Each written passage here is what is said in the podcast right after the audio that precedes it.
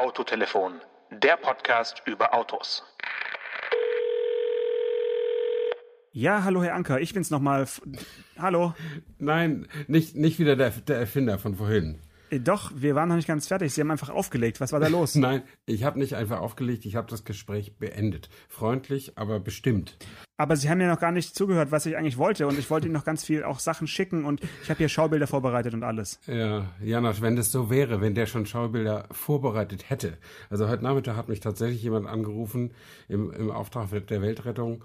Ähm, es ging irgendwie das Klima zu schützen und so weiter und so fort. Das war irgendwie ein Rentner, glaube ich. Und äh, ich habe das länger nicht gehabt, weil ich ja schon länger nicht mehr in der Redaktion der Welt sitze. Und da hat mich ein, einmal im Monat bestimmt jemand angerufen, der die wahnsinnige Erfindung zum Spritsparen oder zu sonst welchen Geschichten gemacht hat, aber natürlich verkannt von der Autoindustrie und vom Mainstream niedergehalten und so weiter. Und ich habe das ein, zweimal nachrecherchiert, aber es ist, das, das führt zu nichts. Ja? Das sind, da sind Leute dabei, die das Perpetuum mobile erfinden können und so, und so Sachen. Das ist wirklich, wirklich schwierig. Und der heute, der hatte das Problem, ähm, der wollte was machen, um den Dieselverbrauch äh, zu senken, ganz allgemein, äh, und damit das Klima zu schützen, was natürlich ein hehres Ziel ist, aber es stellte sich dann so nach im ersten Gespräch nach acht Minuten, über acht Minuten heraus, ähm, dass er noch nicht mal was erfunden hatte. Er hat nur die Idee. Er hat nur die Idee, aber wollte ist ja schon mal sagen. Sei, sei, ja, sei nicht er- so streng. Er wollte sie nicht sagen, damit ich sie nicht klaue oder irgendwer sich nicht klaut. Also er hat mich angerufen, weil er, ich weiß nicht warum, er, er wollte sich Lena van de Maas anvertrauen. Dieser tätowierten Schrauberin aus dem Fernsehen. Ja, Ähm, und, und über die habe ich- Sie angerufen? Ja, über die habe ich vor drei Jahren mal ein Porträt geschrieben in Mhm. der Welt, mit Fotos und so. Und das hat er irgendwie gefunden und dann hat er sich auf irgendwelche Weise an meine Handynummer, also wenn er meine Fotografen-Homepage gesehen hat, da steht die ja. Ähm, allerdings hat er behauptet, so gut sei er nicht im Internet und als ich ihm nämlich sagte, ich kann ihm auf keinen Fall Lina van der Maas Handynummer geben, ähm, sondern äh, er möge dann doch bitte einfach auf ihre Homepage gehen und gucken. Da hat er dann behauptet, äh, das könne er nicht und überhaupt und so. Also es war schon immer schwierig und ich finde immer, wenn jemand wirklich glaubt, was Entscheidendes beitragen zu können, ähm, also eine Erfindung gemacht zu haben oder so, und dann sucht er sich Hilfe und kann dann nicht mal innerhalb von fünf Minuten erklären, was er eigentlich will, ähm, dann ist es schon immer schwierig. Und äh, ich war freundlich zu dem, aber am Ende musste ich es irgendwie auch abbrechen, weil sonst würde er jetzt noch mit mir reden. Und das ist, die Leute tun mir auch immer ein bisschen leid, weil die sind schon, die haben schon das Problem, was sie denken, äh, ich habe ich hab recht, ich weiß, ich weiß das alles und keiner will mir zuhören. Also der hat an die Kanzlerin geschrieben, der hat an Sigmar Gabriel Und geschrieben. an als- Stefan Anker. Das ist sehr gut. als der noch, als der noch Wirtschaftsminister war. Und ähm, er hat auch schon am, beim Porsche-Vorstand irgendwie ist der auch schon vorstellig geworden und also schriftlich und sagt mir dann so in, in einem empörten Ton, dass die erst nicht mal eine Antwort bekommen habe. Ja, komisch. Ja. Also Diese Stefan, Leute wissen nicht mal, dass, dass diese Superpromis irgendwie 800 Briefe am Tag bekommen. Oder so, da kann man nicht von jedem an, für jeden eine Antwort haben. Das, das geht einfach nicht. Aber äh, das hat mich so ein bisschen fertig gemacht. Dann hat er später, eine, eine Stunde später oder so, hat er nochmal angerufen, war ich gerade auf der Autobahn und da bin ich echt mit dem Handy am Ohr irgendwie Oh, oh, nach, sag bis sowas nach nicht, Hause sag sowas gefahren. nicht. Äh, um, weil ich den nicht so abrupt ab, abwürgen wollte, aber nee, das irgendwann musste ich doch sagen, es tut mir leid. Und dann sagt er, ja, dann lösche ich eben ihre Nummer. Ich sage, ja, das machen Sie mal. Ah, Mist. Also erstmal, komm mal ein bisschen runter. Du bist noch ganz, ganz erhitzt, Stefan. Also Ja, der, der hat dich ja richtig provoziert, ganz aufgewühlt. Jetzt komm erst mal langsam an, mach dir mal ein bisschen Ingwertee und, und ganz, ganz locker jetzt. Schön, dass die Leitung frei ist. Schön, dass ich durchgekommen bin bei dir. Ja, genau. Äh, ich würde sagen, wenn Lina van der Maas äh, unseren Podcast hier hört, bitte äh, soll sich bei dir melden. Vielleicht kannst du die Nummer dann äh, doch nochmal weitergeben. Also quasi Ja, andersrum, ja, dass sie ihn nochmal anruft, um es wieder gut zu machen. Also, weil wenn dieser Mann wirklich eine super Idee hat, um das Klima zu retten, dann sollten wir als Autotelefon wirklich die Letzten sein, die diese Nummer nicht weitergeben äh, an Lina van der Maas. also bitte, bitte bleib da dran und halt mich auf dem Laufenden. Also Ja, äh, verrückte Aber ich- Erfindung, aber, hat er überhaupt nichts verraten, um was es ging? Also irgendwie Äh, es ging am Ende rundere doch Räder oder irgendwas? Nee, oder? nee, im zweiten, nee, es ging, am Ende ging es darum, im zweiten Anruf kam das raus, dass man den Lkw-Verkehr doch auf der Schiene organisieren könnte. Im, im, im Grundsatz. Aha. Und dass es da wohl auch schon Verbindungen zwischen Moskau bis Portugal gäbe, die man nur nutzen müsse oder so. so Ah, habe ich ja. es verstanden. Und da habe ich ihm schon versucht zu erklären, dass die Idee, die, den Transport auf die Schiene zu verlagern, nicht ganz neu ist. Ähm, und, und, und dass es aus verschiedenen Gründen einfach nicht klappt. Ähm, aber das ist dann, ja, das, ja, ist schwierig. Ist, ist schwierig. Aber äh, ja, ich weiß auch nicht, wie man diesen Menschen helfen kann, weil es tut mir irgendwie auch leid. Ähm, aber man muss auch irgendwie, also vielleicht kann man das so als allgemeingültigen Tipp, ja, für alle unsere Hörer, die auch sich zu mit guten Ideen, nee, die zu, sich zu höchsten Ingenieursleistungen ja. berufen fühlen. Ähm, es hat schon was für sich, dass die besten Ingenieure auch bei den besten Firmen irgendwie arbeiten und dass es meistens nicht irgendwo im Keller eine Erfindung gemacht wird, die die Welt umwirft. Also wird's manchmal natürlich. Der Macintosh-Computer oder Tesla ist auch neben der Autoindustrie entstanden und war, war, war das letzte Disruptive sozusagen auf dem Markt. Aber es ist nicht sehr wahrscheinlich, dass irgendjemand von nebenan eine Idee hat und äh, Daimler stürzen kann. Ja, also damit. ich würde trotzdem. Das ist einfach nicht wahrscheinlich. Trotzdem erstmal applaudieren für jeden, der eine, eine gute Idee hat. Allerdings dann zum Telefon zu greifen und bei dir anzurufen, äh, um dann mit einer Fernsehmoderatorin sprechen zu wollen. Erstmal, das ist schon äh, sehr, wie soll ich sagen, kreative ja. äh, PR. Aber es ist ja so, dass nicht jede Idee, die von Ingenieuren und von großen Firmen auf den Markt geworfen wird, auch ähm, ja was wird. Ich erinnere mich ans Jahr 2013, äh, als wir mal zu Testfahrten eingeladen waren vom PSA-Konzern damals.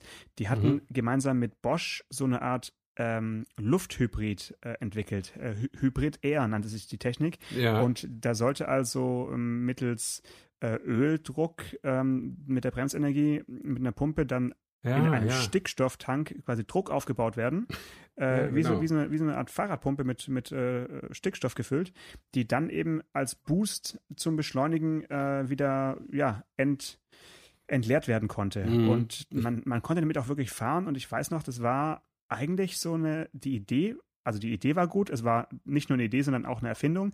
Es war nicht nur eine Erfindung, es war sogar ein richtiger Prototyp, man konnte damit fahren.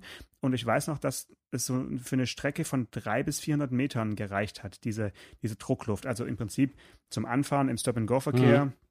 Eigentlich ganz schlau. Man hat keine Batterie gebraucht, sondern einfach hat quasi mit, mit Druckluft äh, ja, re rekuperiert und dann eben wieder ähm, geboostet. geboostet. Und trotzdem hat es diese Technik, die ja wirklich schon sehr weit war, also man konnte sie damals im Peugeot 2008 und im äh, Citroën C3 Picasso fahren, äh, oder da hätte, hätte sie zum Einsatz kommen sollen, ab 2016 hieß es dann, ähm, da, da, kam sie aber nie wirklich zum, zum Serieneinsatz, soweit ich weiß. Also ich habe das dann irgendwie aus den Augen verloren, weil es, glaube ich, nicht auf den Markt kam. Also da hat so eine Erfindung bis kurz vor die Marktreife geschafft, dann aber plötzlich doch nicht. Also vielleicht das nochmal so als, klein, als kleines Gegengewicht zu, zu jemandem, der bei dir anruft und eine gute Idee hat. Also ja. es, es gibt da verschiedene Szenarien, wie dann sowas weitergehen kann. Ja, ja in der Tat. Und die meisten landen irgendwo im, im, im, im Papierkorb.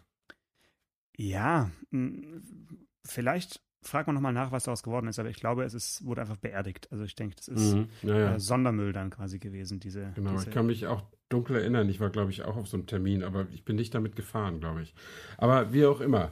Ähm, wir haben ja was Tolles modernes, weltrettendes, was tatsächlich schon fährt, über das wir sprechen können. Ja, weltrettend äh, muss man mal schauen. Es ist auf jeden, etwa, auf jeden Fall etwas, mit dem ich selbst sogar schon mal äh, einen Teil um die Welt gefahren bin, immerhin. Äh, 2011 mhm. war das allerdings schon, äh, mindestens. Ich bitte berichtige mich, wenn es 2009 war, aber es ist wirklich schon um, also mindestens zehn Jahre her, würde ich mal sagen, dass Mercedes damit mit B-Klassen um die Welt gefahren ist beim F-Cell World Drive.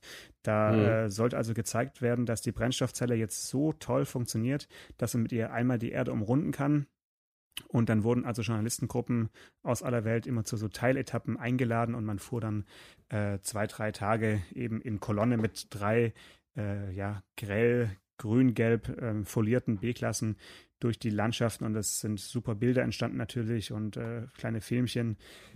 Ähm, damals hat man es eigentlich zeigen wollen. Man hat natürlich nicht gezeigt, dass man mit einem ähm, Wasserstoff-Tanklaster äh, mitgefahren ist, die, die Strecke, weil man unterwegs nicht äh, kein Tankstellennetz natürlich hatte. Mhm. Ähm, und auch, naja, die, der, der Begleittrupp an Fahrzeugen war schon auch sehr aufwendig, sage ich mal. Ne? Groß, da, ne? Das ja, war, war ein großer Aufwand, aber medial natürlich äh, konnte man es sehr gut ausschlachten.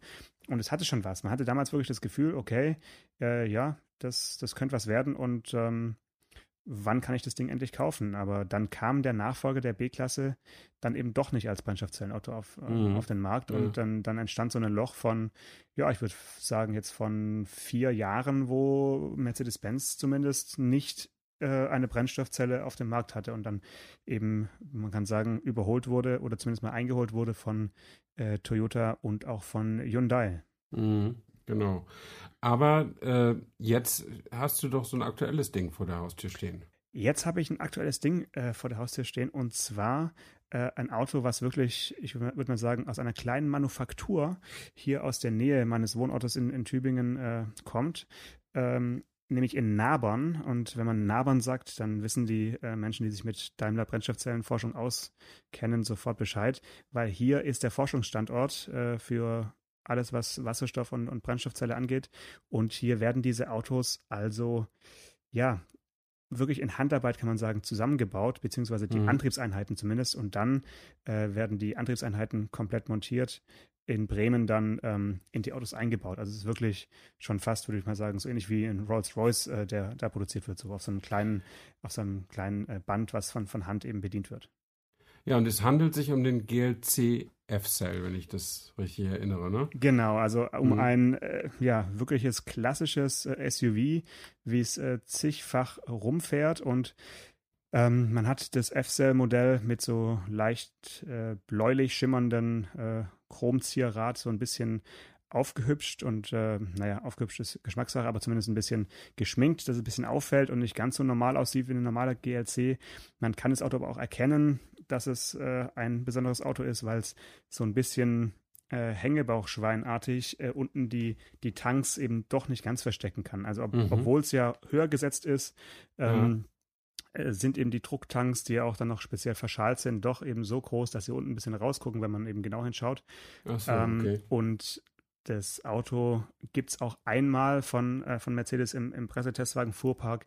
Da ist es so foliert wie so eine Art, ja eigentlich wie ein Bonbon, kann man sagen. Das ist mhm. changiert so von äh, Rost, Kupferfarben zu lila, blassblau über, über den ganzen, über die ganze Karosserie hin. Und äh, dann in dieser äh, Folierung ist das Auto wirklich ein Blickfang und die Leute bleiben stehen, machen Fotos, aber es ist leider nicht wegen der super tollen Technologie, die, die da drin steckt, sondern einfach nur wegen diesem super äh, professionellen Grad der Folierung. Also das ist mhm. ein bisschen, bisschen schade.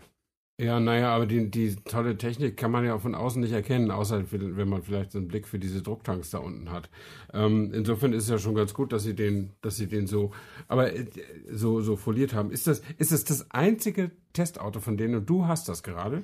Ähm, es gibt einen Bonbon-Testwagen, den hatten wir jetzt für äh, vier Tage, um ihn zu fotografieren. Und jetzt haben wir dann ja. noch für den Rest des Testzeitraums einen ganz normal silbernen, eben mit diesem mit diesem blauen Schmuck. So. Ähm, der fährt sich natürlich genauso wie das Bonbon, aber ist ja. halt, ähm, ja, ist nicht ganz so auffällig und man kann ein bisschen entspannter damit rumfahren, weil man nicht überall ja. Autogramme geben muss. Ja, ja. Ähm, ja, und wie, wie fährt er denn jetzt? Wie lange kann man fahren, bis man eine Wasserstofftankstelle suchen muss? Ja, also auf dem Papier ist es natürlich ähm, weit. Ne? Also man, man kann ähm, insgesamt ähm, 478 Kilometer äh, fahren, also zumindest äh, laut NEFZ. Davon allerdings 51 Kilometer mit ähm, Akkustrom. Und das ist ja das Eigenartige an diesem Auto. Es ist eigentlich mhm. das erste, kann man sagen, Plug-in-Hybrid äh, Brennstoffzellenauto, was man ähm, ja, was man bekommen kann. Ich möchte ja. nicht, nicht sagen erwerben, weil man kann das Auto ja nicht kaufen, man kann es nur mieten. Äh, ja, zum Preis kann ich später noch was sagen. Also man hat hier eigentlich die Plug-in-Hybrid-Technik aus den Verbrennungsmotoren ähm, SUVs und, und Limousinen von Mercedes-Benz einfach übernommen eins zu eins und hat das an den aufwendigen Brennstoffzellenantrieb mit dran geflanscht. Äh, da gibt es natürlich Pro und Contra. Ähm, ein Punkt, der da wichtig ist, ist, dass einfach die Leistung, die, die, die der Akku bringt, ist einfach viel, viel höher als äh, die Leistung, die die Brennstoffzelle spontan zu, bereitstellen kann. Mhm. Und dass man diese bei Mercedes-Benz eben gewollten Leistungsspitzen gut abfedern kann, ja. äh, ist dieser Akku schon ganz wichtig. Ob der jetzt so groß sein muss, dass man ihn wirklich auch ähm, mit dem Kabel aufladen äh, können muss, sei mal dahingestellt. Also ich würde mir auch gut vorstellen können, dass man da ein bisschen größeren äh, Akku reinbaut, wie bei einem ähm, normalen Hybridauto. Äh, aber da jetzt eben noch diese ganze Ladetechnik mit, mit rumzufahren und das ist schon ja, gewichtsmäßig auch schwierig. Ne? Das Auto wiegt dann doch deutlich über zwei Tonnen. Und mhm. ähm, ich weiß nicht, ob das dann so zukunftsträchtig ist, wenn man so eine Technologie hat, die dann in so einen SUV einzubauen und es dann so schwer zu machen, dass es eigentlich ja schon, ich möchte mal sagen, nicht gerade leichtfüßig äh, sich äh, sich darstellt, ja. Ja, ja. Also, ähm, also der, die bauen diesen, diese, diesen Plug-in Wasserstoff oder Plug-in-Brennstoffzellenantrieb, den bauen die, damit der ein bisschen flotter losfährt und vor allen Dingen, damit er, wenn er irgendwie auf 140 ist, auch mal schneller auf 160 kommt. Genau, also im Prinzip, ja, der ja. Akku bringt eigentlich drei Vorteile. Man kann einerseits natürlich rekuperieren, das kann man sonst nicht. Man muss ja, die Bremsenergie lässt sich jetzt schwer wieder zurück in Wasserstoff umwandeln. Ich glaube, das wäre ähm, ein bisschen schwierig äh, mhm. äh, an Bord. Allerdings äh, wird einfach die Energie dann im Akku gespeichert. Deswegen sage ich, okay, wie bei einem normalen Prius, kann ich mir das auch mit einem kleinen Akku vorstellen. Mhm. Dann, klar, beim Beschleunigen äh, gibt es einfach diesen Boost, den man aus dem Akku rausholen kann. Und zwar, ähm, ja, sehr spontan. Und äh, sie sagen halt, okay, die Reichweite steigt um quasi 50 Kilometer. Ähm, das ist natürlich so ein Punkt, da spielt man auf das doch noch recht dünne Wasserstofftankstellennetz ja, an. Mh. Es wurde zwar äh, Ende September die 75. Wasserstofftankstelle in Deutschland eröffnet, und zwar im äh, schönen Örtchen Mönchengladbach. Aber mhm. 75 Wasserstofftankstellen sind natürlich immer noch nicht wirklich viele. Ich kann das wirklich guten Gewissens sagen, denn ich bin äh, jetzt die letzten drei Jahre lang äh, Erdgasauto gefahren und äh, es gibt deutschlandweit irgendwie knapp 900 Erdgastankstellen und auch dieses Netz ist schon so, dass man äh, noch vor der Fahrt in ein unbekanntes Terrain immer mal gucken sollte, wo eine Erdgastankstelle ja, ist. Klar. Und mhm. ich sag mal 900 zu 75 da kann man noch gar nicht von einem Netz sprechen, würde ich mal sagen. Mm, nee, natürlich nicht. Also insgesamt gibt es, soweit ich weiß, etwa 14.000 Tankstellen in Deutschland. Und wenn das die Zahl ist, dann ist es etwa, die 75 sind dann nicht ganz ein Zweihundertstel, ja, ein bisschen mehr als ein Zweihundertstel. Also das ist dann schon schon wenig. Ähm, also in Berlin, soweit ich weiß, gibt es zwei oder drei. Ich hatte mal ein Hyundai Nexo als, als Testauto. Ähm, das war auch sehr interessant, damit umzugehen. Und, und äh, an, an Brennstoffzellenautos als Elektroauto kann man sich schon gewöhnen, weil die haben halt diesen den Elektrobums und so, wenn man das schätzt. Und äh, trotzdem muss man halt nicht äh, darüber nachdenken, wann und wo man die lädt, sondern man braucht halt eine Tankstelle in der Nähe und da kann man dann hinfahren und dann dauert das ein bisschen länger als beim Benzintanken, so in etwa wie beim Erdgastanken, würde ich sagen. Ähm, also es hat bei der Tankstelle, wo ich immer war in Berlin, da hat es eben die längste Wartezeit entstand äh, dabei, dass sich die Zapfsäule und der, der, Tank im Auto, die mussten kommunizieren, welchen Druck sie jetzt beide mhm. brauchen. Mhm. Und äh, wenn sie das sicher hatten, dann fing das Wasserstoffgas an zu strömen. Ähm, und äh, dann war es auch ein paar Minuten fertig und der, der Hyundai Nexo hat dann eine Reichweite nominell von 666 Kilometern und den konnte man auch lässig über 500 Kilometer fahren. Also das war das war okay. Damit kann man leben. Das ist immer noch nicht wie ein Diesel, aber da wollen wir jetzt auch nicht päpstlicher sein als der Papst. Also 500 Kilometer mit der Möglichkeit, nach fünf Minuten wieder weiterzukommen, wenn dann eine solche Tankstelle da, da ist. Äh, damit, äh, damit kann man leben. Das ist völlig in Ordnung. Ja, äh, das ist äh, spannend, dass du jetzt gerade diese Zahl genannt hast, weil ähm, laut NEFZ kommt der Nexo sogar 756 Kilometer weit, also das nur als Vergleichswert jetzt zum, mhm. zum Mercedes. Und da sieht man schon, ähm, dass sich da Mercedes nicht unbedingt, ja, in, im wahrsten Sinne des Wortes nicht gerade leicht tut, weil ja. ähm, der Nexo ist natürlich, ja, der ist so konzipiert als Brennstoffzellenauto von Anfang genau, an. ohne Plugin. Und, ja. ähm, und beim GLC ist es halt wirklich ein normaler GLC, der dann eben jetzt diesen alternativen Antrieb einge, eingepflanzt bekommt. Mhm. Ähm, das ist natürlich schon krass. Also der, der Tankinhalt vom, vom Nexo mit äh, über 6 Kilo ähm, Wasserstoff, man, kann, man kommt zu Pi mal Daumen pro äh, 1,1, also sagen wir mal rechnerisch Ungefähr, pro, pro ja. mhm. ein Kilo plus minus kommt man mhm. 100 Kilometer weit.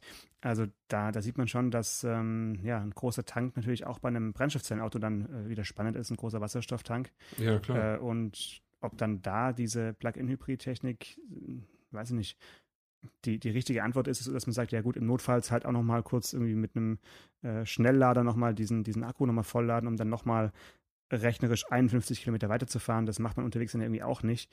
Also ja. diese, diese Lademöglichkeit ist, glaube ich, wirklich nur so für, fürs tägliche Pendeln und dann eben die, ähm, der Wasserstofftank für, für die weiten Fahrten. Also mir macht es jetzt viel Spaß, mit dem Auto zu fahren. Es ist nicht ganz leicht, äh, sich erstmal zurechtzufinden, weil man steigt nicht einfach ein und fährt los. Also das kann man natürlich auch machen, aber wenn man sich ein bisschen mit der Technik auseinandersetzt, hat man eben die Möglichkeit, vier verschiedene Betriebsmodi auszuwählen.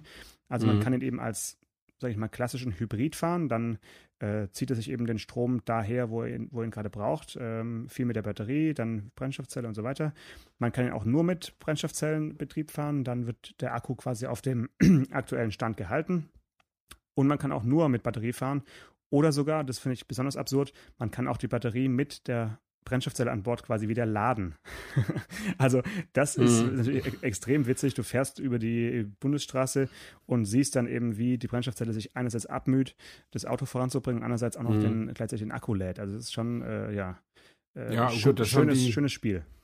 Das haben die Plug-in-Hybride zum Teil ja auch. Ne? Ähm, also die, die Plug-in-Hybride, die mit Verbrennungsmotor arbeiten, die haben diese Funktion, äh, damit äh, der Fahrer, wenn er sagt, ich fahre jetzt in eine Stadt, wo man gar nicht Abgas erzeugen darf, vorher den Akku volllädt während der Fahrt. Das kostet, dann verbraucht der Wagen dann eben nicht 9 Liter auf 100, sondern 14 oder so, damit der Strom in, die, in den Akku fließt. Das ist dann halt so.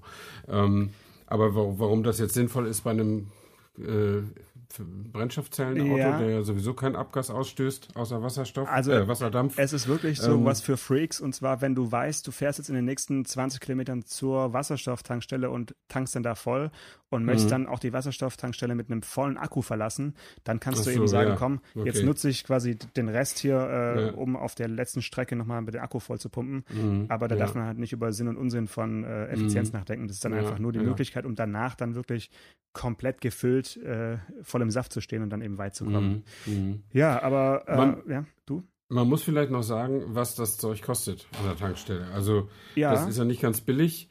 Ähm, also, also ich verfolge das jetzt nicht, aber als ich den Nexo noch tanken musste, war das etwa 10 Euro für ein Kilo. Genau, das ist so ein ähm, Fantasiepreis, so ist immer noch so. Genau, und das, das ist ein, ein Preis, der, woran natürlich keine, keine Mineralölsteuer drauf liegt, in, in naturgemäß. Und der natürlich, äh, wenn ich ein Kilo für 100 Kilometer brauche, brauche ich mehr Geld, um das Brennstoffzellenauto zu bewegen als ein Diesel. Genau. Ähm, vergleichbarer Größe.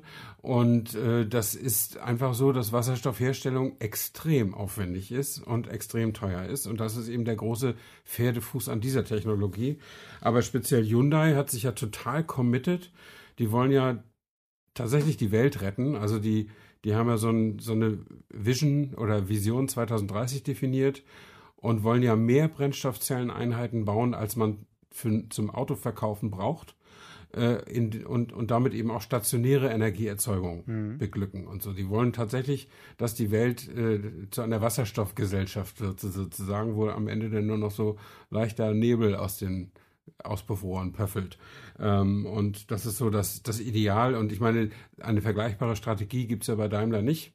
Und vielleicht liegt es äh, daran, dass die bei Hyundai halt schon ein bisschen weiter sind und dass man deren Brennstoffzellenauto ja auch kaufen kann. Also die geben das dir in die Hand, wenn du 69.000 Euro auf den Tisch legst und dann kannst du damit machen, was du willst. Und die, die müssen das nicht monitoren und nicht einmal im Jahr zurückholen oder, oder ich weiß nicht, wie Daimler es macht, aber zumindest kriegst du es ja nicht. Du darfst es nee. ja maximal mieten. Ne? Mieten, genau. Und ich glaube, 700 oder 800 Ach, du Euro träumst, du, du erzählst wieder Nettopreise. Da sieht man mal, was, was, was du, wie, wie, du so drauf bist.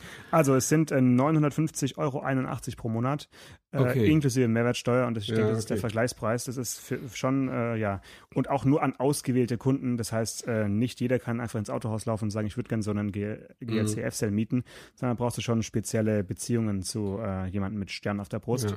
Ja. Mhm. Ähm, bleibt als Alternative noch der Toyota Mirai für 78.600 Euro der ja, wie wir letzte Woche schon äh, gesagt haben, jetzt in Tokio in, in, in einer Neuauflage vorgestellt wird und dann auch äh, wesentlich genau. ansehnlicher ist. Und mhm. ich habe, um das Thema Wasserstoff noch äh, abzuschließen, erstmal habe ich heute noch eine äh, Mitteilung bekommen von äh, Renault, Kreateur d'Automobil oder wie man heute sagt, Passion for Life. Die haben heute bekannt gegeben, dass sie den Renault Kangoo ZE und den Master ZE, also ihre beiden Nutzfahrzeuge, äh, künftig mit Brennstoffzellentechnik ausrüsten und zwar als mhm. Range Extender. Das heißt, du kriegst also die Elektrotransporter ja. und um die Reichweite zu erhöhen, haben sie also eine kleine äh, ja, Brennstoffzelle an Bord.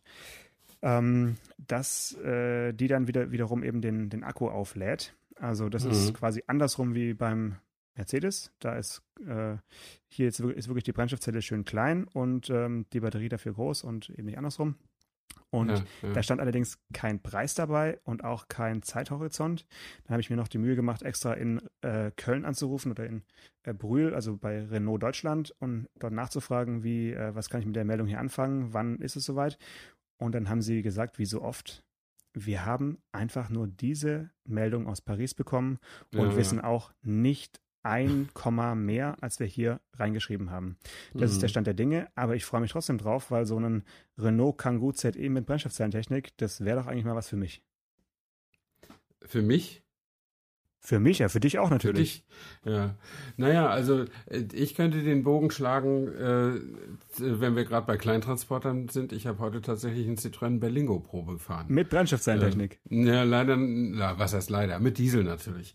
Ähm, aber da kriege ich dann, sollte ich den kaufen, äh, kriege ich da tatsächlich auch ein Reichweitenproblem. Warum? Ähm, weil der, also mein C5-Kombi hat einen 71 Liter großen Tank. Sowas gibt's heute gar nicht Äh, mehr. Ja, eben. Und der, dieser Berlingo hat 50 Liter. Und da komme ich natürlich nie mehr auf Reichweiten über 1000 Kilometer. Aber also ist doch viel. Also 50 Liter ist schon vergleichsweise viel in dieser Größe. Äh, Ja, 50 so, Liter ist okay. Ne? ja. Also so 42, 36 und so, was man da teilweise so liest. Also Mhm. mit 50 Litern kommst du doch immerhin schon mal raus aus Berlin. Das ist das Wichtigste. ja, also das ist schon okay, aber ich meine, ich finde das ja total charmant. Irgendwie, ich glaube, mein Rekordergebnis mit dem C5 war 1340 Kilometer oder so mit einem Tank. Ähm, und das ist schon, das ist schon cool. Ne? Jetzt werden Ja, das also ja. maximal 900 Kilometer werden, wenn ich das, den Wagen auf 6 Liter kriege. Ich bitte dich. Ähm, ich bitte dich. aber ist okay. Ähm, daran soll es nicht scheitern. Wel ich habe auch gesehen, bist du gefahren? den stärksten, den 130 PS. Ah, okay, der, den kenne ich. Mhm. Mhm. Der ist schön, also du merkst natürlich, dass er hinten raus dann, das geht, geht ihm halt die Luft aus. Ja, Aber ich schön bin leise jetzt auch ist er, mal, ich. leise ist er genau, und ich bin jetzt mal die von mir geschätzten 160 Kilometer Tempomat gefahren. Und das war eigentlich so vom Hochbeschleunigen, okay, da musst du halt schon ein bisschen öfter in den Rückspiegel gucken, ob, da, ob du keinen belästigst, aber es geht schon. Und äh, wenn er erstmal fährt, dann fährt er auch ganz gut. Die elektrische Servolenkung ist halt ganz leicht und auf Stadtverkehr ausgelegt. Ja. Das hält, fasst sich auch ein bisschen anders an als da auf der Autobahn über einem hohen Tempo als, als so normalerweise. Aber auch daran kann man sich gewöhnen. Was neu ist und was ein bisschen nicht so gut ist, ist, dass der eben höhere Windgeräusche hat, weil er einfach eine größere Karosserie hat und so riesige Spiegel und das zischelt dann halt so ein bisschen mehr um die Ohren. Also vielleicht fahre ich schon deswegen ein bisschen langsamer dann Sehr in gut. Zukunft, wenn ich mir den Wagen kaufen sollte. Was ich, was noch nicht ganz klar ist. Aber Wann es entscheidest war- du dich, Stefan? Wann ist es Ja, soweit? das ist es jetzt schon so- wirklich kurz davor oder telefo Ja, es ist kurz- telefonieren wir nochmal davor? Hm, Das, das tun wir vielleicht nochmal, aber wir müssen jetzt auch nicht jedes Mal eine Wasserstandsmeldung Doch, doch, doch. Aber Jede Woche. Ähm, also im Januar muss ich den alten Wagen zurückgeben und so ein neues Auto hat ja auch eine gewisse Bauzeit und Lieferzeit. Also ich muss mich irgendwann demnächst auch mal entscheiden. Ähm, und jetzt muss ich eigentlich im Wesentlichen überlegen, ob ich mich in so einem Daddy Bomber auch sehe oder nicht. Absolut. Ähm, aber begünstigend kommt hinzu, dass ähm, die Freundin meines Sohnes uns den zweiten Enkel schenkt oder sich den zweiten Sohn. Jawohl. Glückwunsch. Ähm, und wenn man dann also äh, bedenkt, dass man vielleicht mal zusammen irgendwo unterwegs ist, ist natürlich gut, mit einem Siebensitzer unterwegs zu sein, braucht man nicht zwei Autos. Ähm, dann habe ich dann doch wieder so einen Fatih-Bomber, der eine, eine, eine Be- Existenzberechtigung hat. Aber ich überlege es noch. Ich, als ich mich tatsächlich hinterher wieder in mein Auto gesetzt habe, fühlte ich mich schon ein bisschen wohler, weil einfach du sitzt ja auch in so einem, in so einem Berlingo fast in SUV-Position, also ein bisschen höher. Ähm, und ähm, ja, aber das, vielleicht habe ich mich auch deshalb wohler gefühlt in meinem alten Auto, weil das die Top-Ausstattung hat. Und dieser Berlingo, den ich heute Probe fuhr, hatte die Basisausstattung. Da ja, war du also brauchst mindestens drin. Schein. Du brauchst Kein- mindestens ja. Schein, klar. Schein ist die Top-Ausstattung Ja. von denen. Und äh, das habe ich, habe ich mir auch so ausrechnen lassen. Und der hat ja dann eine Menge schicke Sachen drin. Eine Frage, Ähm, eine Frage zur Ausstattung. ja. Hast du äh, Wert darauf gelegt, dass du das äh, Glasdach, äh, was Citroën Modutop nennt, äh, dass du das mitbestellst? Nein. Das, äh, ist Für die Enkel? Für die. Enkel? Nee. Ja, die gucken da ganz gerne. Ich habe ja jetzt ein Glasdach in dem C5, Ja. aber äh, das habe ich genommen, weil es halt dabei war. Aber äh, ich hätte dafür nichts extra bezahlt. Das ist mir nicht so viel wichtig. Nicht so wichtig. Äh, ist es dir wichtig, dass zwischen Fahrer und Beifahrer keine komische Box ist, dass man da so schön durchkrabbeln kann? Ich krabbel nie zu meinem Beifahrer. Nein, nach hinten. Äh, Ach so. Weil es, es, es, gibt, es gibt nämlich ähm, den Berlingo anders als den Rifter, also das baugleiche Modell Ja. fast von, von Peugeot. Den gibt es auch in der Top-Ausstattung ohne diese boxartige Mittelkonsole, die man dann so hin und her schieben kann. Ähm, das hat den Vorteil, dass wenn man mal irgendwo parkt, äh, kann man noch nach hinten durch die Schiebetür aussteigen, was wirklich Ach so. praktisch ist, was mir auch Das mal passiert stimmt. ist, weil ich bin Ja. dann in ein Parkhaus reingefahren, da war es noch ein Platz frei, mega eng, keine Ja. Chance und dann habe ich gesagt, ja komm, zack, nach hinten, Schiebetür und tschüss. Das war also richtig Ja. top. Also ist auf jeden Fall so als kleinen, als kleinen Gastro-Tipp noch von mir. Ja, gucke ich, guck ich mir nochmal an, wenn ich, äh, äh, kurz bevor ich den Kugelschreiber zur Unterschrift zücke. Ähm, ja, naja, und an, ansonsten muss ich halt überlegen, ob ich, äh, ja, letztlich ist es, also das Auto ist nicht schlecht, es ist, also ich finde schon gut, dass man aus so einem tendenziellen Mauerblümchen, was so ein Kleinsttransporter irgendwie ist, dass man versucht, daraus ein attraktives Au- Pkw-Auto zu machen.